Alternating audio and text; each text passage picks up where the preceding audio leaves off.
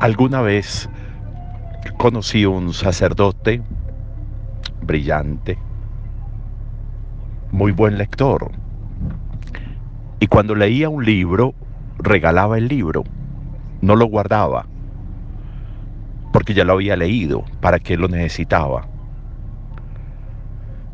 Esa capacidad de soltar y de dejar se va convirtiendo en la vida en un signo claro de madurez, de persona en camino, de crecimiento continuo.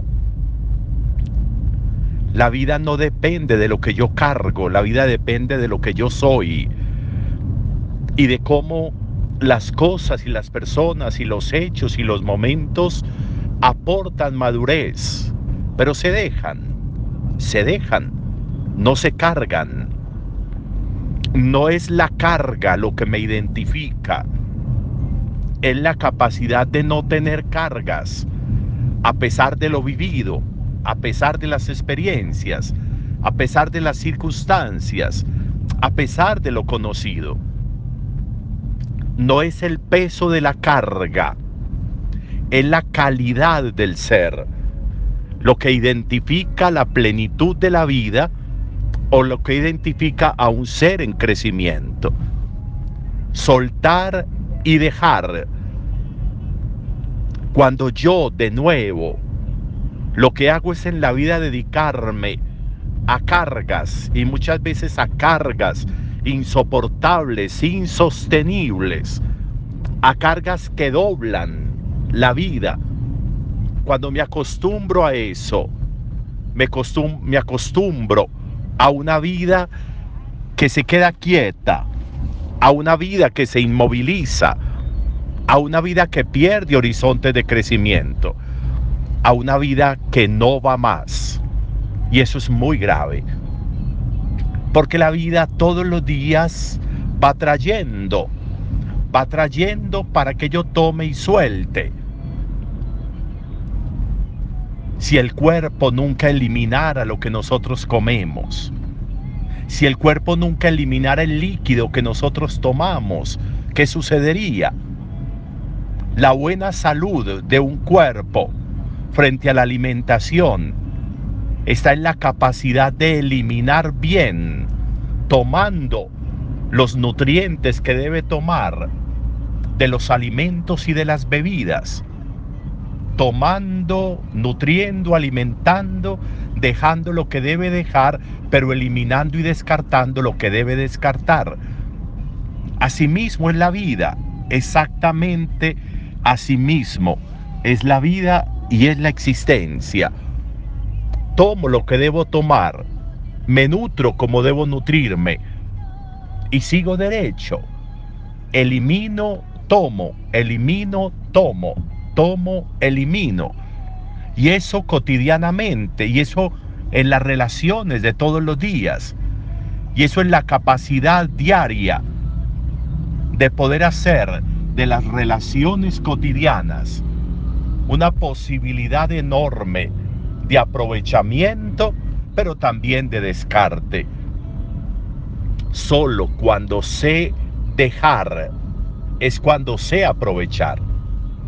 Solo cuando sé soltar es cuando sé nutrirme bien, espiritual, emocional, intelectualmente, de las cosas de la vida. Por eso es esencial ese verbo. Miren qué importante. Para poder seguir a Jesús, los discípulos dejaron todo. Ya habían aprendido la pesca, ya habían aprendido lo que significaba pescar, ya habían aprendido lo que significaba muchas veces tirar las redes y no coger nada, ya habían aprendido lo que significaba en el trabajo obedecer, ya habían aprendido todo eso, ya habían aprendido la tranquilidad y la calma y el reposo que se necesita para pescar, ya habían aprendido todo eso ya todo eso lo podían soltar. Ya el estar ahí lo podían soltar, porque ya habían aprendido las lecciones. Y ya se podían ir detrás de Jesús. ya podían ir a buscar nuevos mares, nuevas oportunidades, ya podían irse a dejar de pescar peces que habían aprendido a pescar para ir a pescar hombres, que era una nueva experiencia con Jesús. Ya habían aprendido todo eso. Por eso será siempre necesario que estemos con la capacidad enorme de tomar y soltar. Tomo, aprendo y suelto. Como el alimento. Lo tomo, lo consumo, me apropio de lo que debe ser y suelto y dejo. Si la vida, si en la vida no aprendemos a soltar, no aprenderemos a aprovechar. Si en la vida no aprendemos a dejar, no aprenderemos a madurar ni a vivir. Soltar y dejar para poder seguir adelante. No son las cargas, no son los sobrepesos los que pueden hacer de mi vida una vida importante y valiosa. Lo importante y valioso en la vida está en la capacidad que tengo de tomar, aprovechar y soltar.